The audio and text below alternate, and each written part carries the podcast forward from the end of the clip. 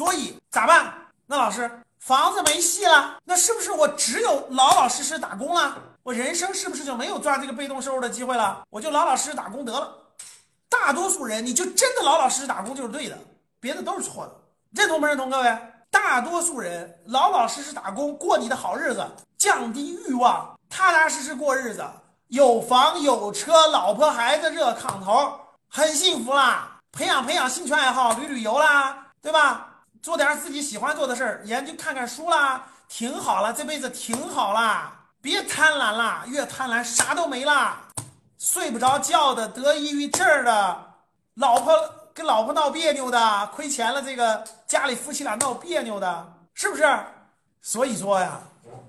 那你说老师，那我被动收入就没了吗？我啥都不做了吗？房子也不能买了，我就打点工了，我辛辛苦苦咋办？讲第四点了啊，普通人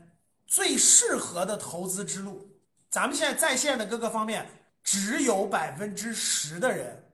只有百分之十的人不是普通人，其他都是普通人。普通人未来二十年，你真想分享国家这个财富的红利，各位没有别的方法，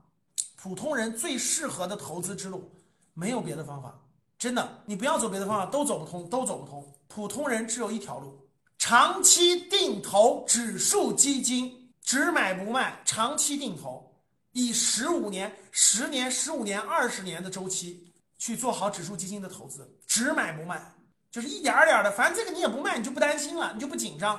长期做好定投的规划，一点儿点儿的买组合，多项组合搭配，指。就指数基金本来就是个组合，然后你还有多只指数基金搭配好以后，形成这个只买不卖，长期定投，就是我每个月都买一点，每个月都买一点，我不一次性买，我每每个月买一点，只有这条路可以走通，别的路各位你们都走不通，别跟其他人去炒股，别去做这些事儿，真是这样的啊。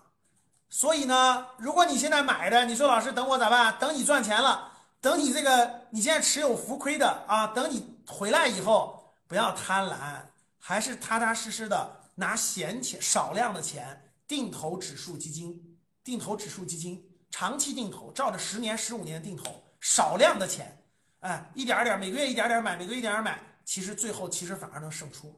啊，其他的其实其他方法都走不通，绝大部分人都走不通啊。指数基金只买不买的，把指数基金课开好，未来我就开好，每个月我都会开，就是我们把这个课打造好，长期定投指数基金。